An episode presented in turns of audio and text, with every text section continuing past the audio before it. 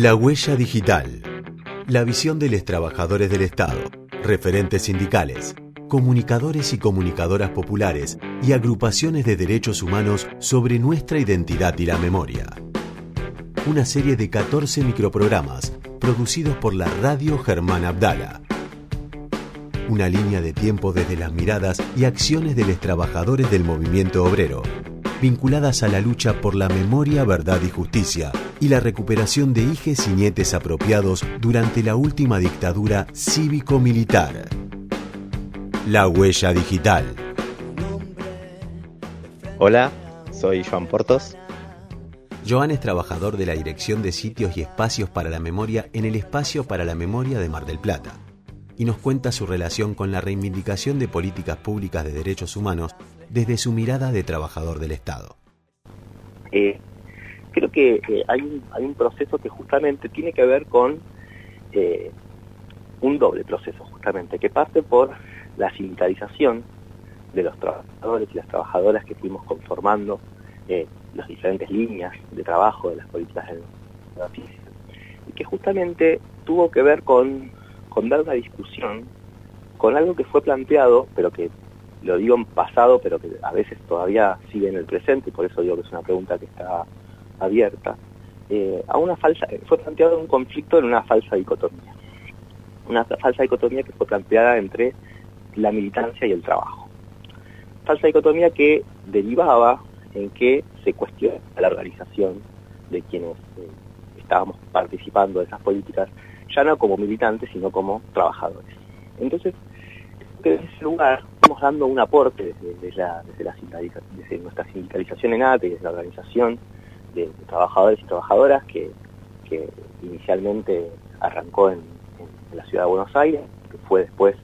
eh, a partir de las redes que tenemos con compañeros y compañeras de, espacios de memoria, fundamentalmente de todo el país, se fue una, una discusión que se fue desarrollando a nivel nacional,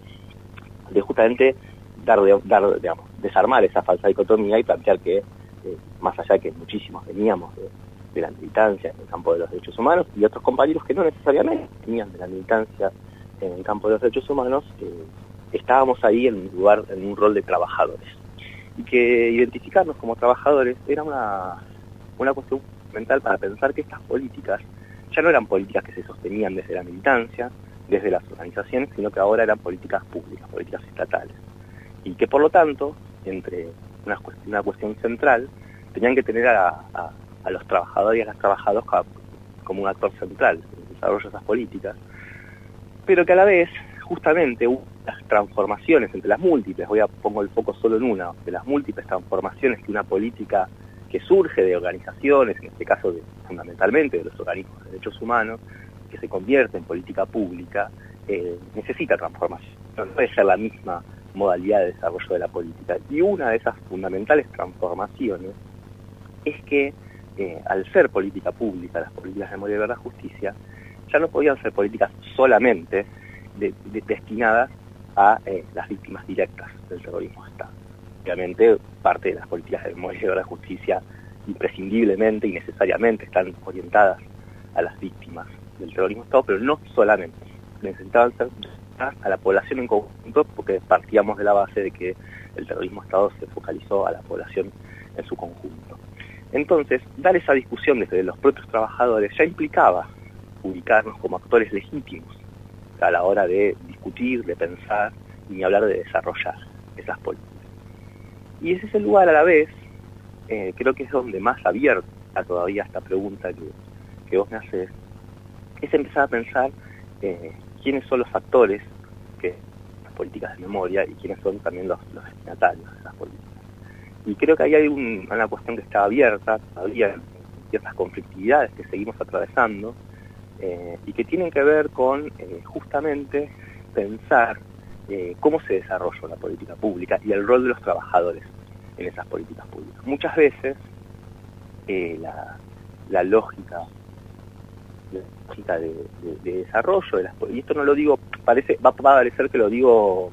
en un tono crítico y obviamente sí tiene tiene un porcentaje de, crítica pero más que nada es una, una cuestión analítica y descriptiva de cómo se van dando el pasaje de políticas públicas que justamente vienen desde una lógica propia de organizaciones no gubernamentales, de organizaciones sociales, y pasan a conformarse como política de Estado,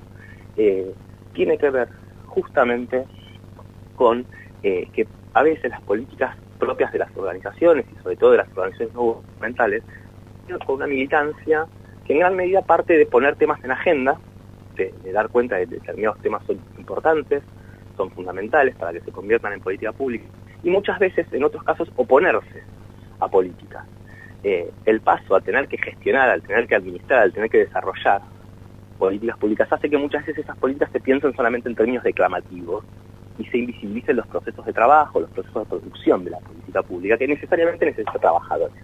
Eh, y a veces, y más en un contexto como el que estamos de crisis económica, una política pensada solo en términos declamativos es una política que, tiene, que también tiene que ser desarrollada, ¿eh? por eso no lo digo en oposición a esto, pero es una política muy barata.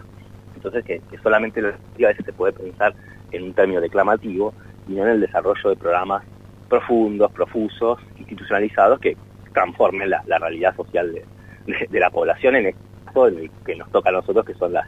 las políticas de memoria y de justicia que la, política sin gestión eh, es vacía y, la gestión sin política es ciega, ¿no? Y un poco los creo que los trabajadores venimos a, aportar esa articulación entre, política y gestión. Eh, y, a la vez venimos a aportar, pero además venimos a disputar, y creo que es una disputa que por eso sigue abierta, digamos, el rol de nosotros como, como parte del desarrollo de, las políticas públicas, ¿no? Eh, tanto en términos de gestión, pero también en términos de pensar la política, la política en términos de eso, de, de lo que hace mirar, de marcar los marcos de la importancia, los marcos eh, jerarquizados de, qué es hoy importante y qué no, digamos, también ser parte de la discusión política, no solo en la discusión, no solo los trabajadores como, como técnicos ejecutivos de, algo, sino de, ser los que articulamos entre política y gestión, ¿no? Me parece que eso es un rol que seguimos al día de hoy en todos los campos de la política pública, los trabajadores disputando, y, en el campo de las políticas de memoria creo que se da una cuestión que un poco, no quiero distinguirnos mucho porque justamente fue parte de nuestra militancia, no, no, que no nuestros compañeros y compañeras de las políticas de memoria no, se sientan como algo distinto al resto del Estado, sino que somos parte de una política más del Estado. Quizás tenemos algunas particularidades en tanto es una política nueva, todavía sigue siendo una política nueva en relación a otras políticas de, Estado que tiene, va a estar, vamos a estar cumpliendo 20 años por ahí, que es, mucho y es poco en algunos, depende de dónde, depende de dónde se mire. La Huella Digital, una producción de la Radio Germán Abdala, con financiación FOMECA del Ente Nacional de Comunicaciones.